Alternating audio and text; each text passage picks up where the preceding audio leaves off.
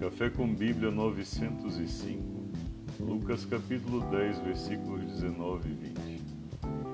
Eis aí vos dei autoridade para pisar de serpentes e escorpiões, e sobre todo o poder do inimigo, e nada, absolutamente, vos causará dano. Não obstante, alegrai-vos não porque os espíritos se vos submetem, e sim porque o vosso nome está arrolado nos céus. Assim como nos dias dos discípulos de Jesus, hoje a vida cristã nos oferece muitas alegrias.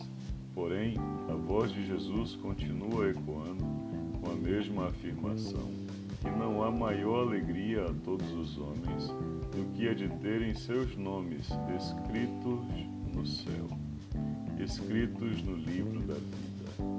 Não podemos deixar que nada nos engane ou nos seduza neste mundo. Qualquer coisa que possamos desejar ou prêmio que se possa nos oferecer nesta vida é incomparavelmente nada, insignificante ao que nos está preparado na eternidade com Jesus.